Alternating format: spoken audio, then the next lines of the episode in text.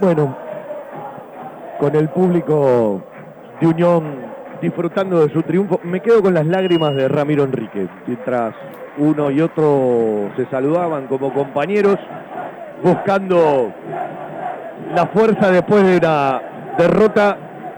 Evidentemente las lágrimas de Ramiro Enrique indican algo más en ese tobillo, en ese final y en aquello que, bueno, vimos contra un lateral después de que convirtió el gol. ¿Cómo son las cosas? No? Le voy a contar lo que a mí me pasó, no significa que le tenga que pasar a usted o que te tenga que pasar a vos. Me ilusioné una vez que el partido pasó a perderse temprano y fundamentalmente después del segundo, mucho más en el descuento a partir del gol de Ramiro Enrique y la bocha que le pone Darío Sitanich, que un rato antes había puesto una parecida para Eric López más allá de su posición adelantada, que en la mayoría del recorrido del segundo tiempo, después que a los 10 terminó convirtiendo Lolo contra su arco, no pudo retroceder del todo Boloña o retrocedió y no llegó, después de la pelota que salió de la derecha de Mariano Peralta Bauer. Es una derrota que cuando uno mira ciertas variantes, yo entiendo que los cuerpos técnicos en las herramientas que manejan tienen determinados momentos para la exigencia de algunos jugadores en determinados minutos de un complemento. Pero a veces tenés que cambiar la marcha de un equipo que no jugó bien, no fue mucho menos que el rival, porque yo le quiero decir que a Unión está muy arriba por su confianza de resultados, sabe que es muy difícil convertirle. Después de seis partidos recibió recién en el descuento, no en los 90, un gol en contra. Son seis partidos entre el torneo anterior y este de Unión en su condición de local. Es un equipo laburador, batallador, le diría rústico, por momentos muy fuerte, pero que no hace gala de su fútbol, sus volantes no tienen mucho criterio y evidentemente aprovechan momentos. Remates a largo terminaron teniendo ambos muchísimos. Y Banfield en un partido que fue chato, opaco. Es más, si usted me apura en los 90, porque el descuento fue aquello que encendió una chiquitita ilusión. Si usted me apura, le diría que fueron los peores 90 de Banfield en lo que va del 2022. Hubo algunos segundos tiempos pobres, hubo algunos primeros tiempos pobres, pero en los 90 eh, me quedo lejos con este partido, más allá del resultado, porque a uno le interesa comentar partidos, y el resultado a veces tiene que ver con el trámite, a veces no. En algún momento parecía chico el resultado porque Unión en el arranque del segundo tiempo te tuvo 4 o 5 minutos contra el arco. ¿sí? Un tiro de esquina, otro tiro de esquina. Banfield no podía salir de su área y de su primer cuarto de cancha. Cuando parecía que salía, llegó ese gol en contra que terminó en el arco del Beto Bolonia después que le, pega la pelota a Lolo. Y de la única manera que Banfield construyó algo hacia el arco rival es a partir de los cambios. Con un rato de Dátolo y la pelota, con un rato de Darío Citaní que entró a los 86, a los 86, y generó Banfield más en esos cuatro minutos y en el descuento que todo el resto del partido. Entonces, digo, vos tenés las variantes, pero hay momentos y momentos. Y cuando uno habla de fútbol, habla de entender cada momento. Y a mí me dio la sensación de que Banfield, en momentos muy opacos, insistió demasiado hoy con algunos jugadores. Porque vos, ¿para qué tenés variantes? ¿Para qué recuperás jugadores? Esto entre comillas, porque parece que se cayó otra vez Ramiro Enrique, parece, eh, bueno, eh, habrá que ver la lesión de, de Quinteros. Y a mí me preocupa doble la derrota, porque cuando vos en la derrota sumás los imponderables de las lesiones, las lesiones en un plantel no fluyen internamente de la misma manera cuando vos estás ganando que cuando vos estás perdiendo. Y por delante no viene una pavadita más, ni una serie de amistosos. Viene el Clásico del Sur y después arranca una cantidad enorme de partidos donde vos necesitas recambio porque a Banfield no le sobra nada. Banfield aún con resultados en las primeras cuatro fechas no le podía tirar manteca al techo a nadie. Por lo tanto, todo esto no te suma te resta.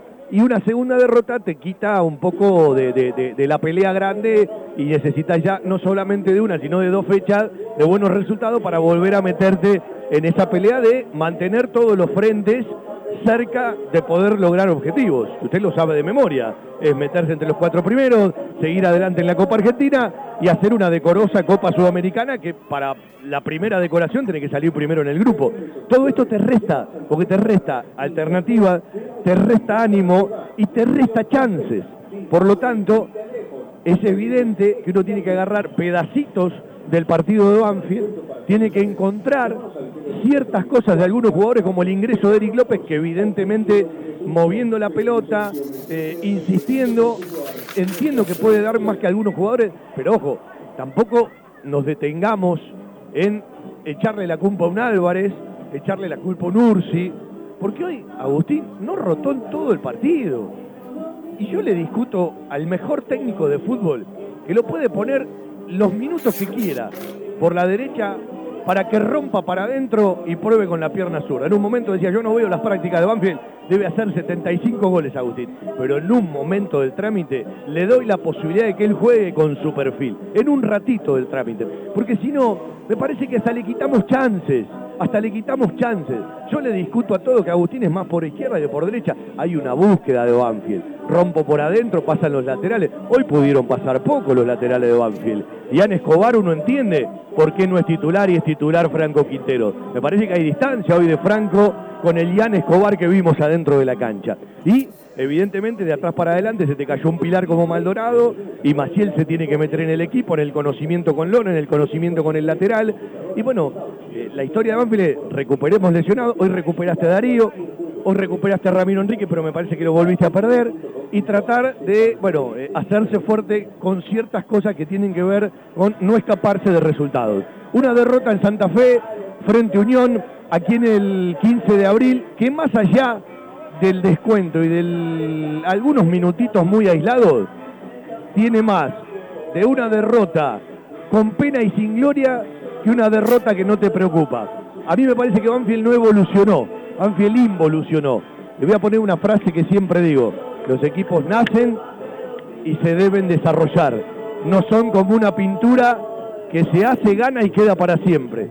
Y tengo la sensación que después de un muy buen segundo tiempo, con sus formas, con su manera, lejos de la elaboración, hoy frente a un rival que juega de otra forma, a Banfield le costó mucho hacerse dueño del partido, manejar tramos del partido, sentir identidad propia de manejo de trámite para poder llevar a Unión a otro lugar de la cancha. Es cierto, arrancó desde el vestuario perdiendo 1 a 0 porque a los cuatro minutos Diego Polenta la mandó a guardar, pero como consecuencia de marcas perdidas y de virtudes rivales. Como decía Carlitos, en algún momento la marca perdida de Matías Romero para que Polenta la empuje, porque cuando cabeció la pelota del tiro esquina Mariano Peralta Bauer, desde acá arriba en diagonal, uno ya veía la foto del gol. Y bueno, no es lo mismo empezar a jugar un partido, sí, con un gol en contra de los cuatro minutos. Pero lo traía con defensa, uno de los mejores equipos del campeonato, perdía 2 a 0 y supo levantarlo, supo pararlo y hasta lo pudo ganar, aunque lo terminó perdiendo. Y los resultados en contra, siempre, bueno, en la intimidad, eh, no es lo mismo, como decía Nico Domingo, mientras vas encontrando el equipo, porque este dijo el técnico de Bambi, que es un equipo de construcción. No es lo mismo construir con resultados que construir sin resultados. Y al horizonte cercano de Banfield viene un clásico del sur con todo lo que siempre significa, porque hacia afuera tiene otro disparador y la lupa del hincha es más grande. Y después viene otra historia del semestre, la historia más complicada, que puede terminar hermosa, pero también puede terminar muy complicada a partir de todo lo que vos te tenés que jugar a cada paso, definiendo las siete fechas. ¿Te acuerdas cuando arrancó el semestre que uno le decía en la radio, muchachos, hay dos etapas? Una termina con el Clásico del Sur y después arranca otra. Bueno, estamos a una fecha de terminar la primera etapa del semestre, un Banfield que estaba hace dos fechas puntero, ahora le va a costar meterse entre los cuatro primeros hasta que sume un par de resultados. Ojalá que el próximo sea en el Clásico del Sur, con todo lo que esto significa, mucho para revisar, poco para decir, hoy voy a repetir por acá y por allá, evidentemente jugadores que pueden estar un par de minutos más en la cancha y de una u otra manera entender que no siempre hay que jugar con el mismo librito.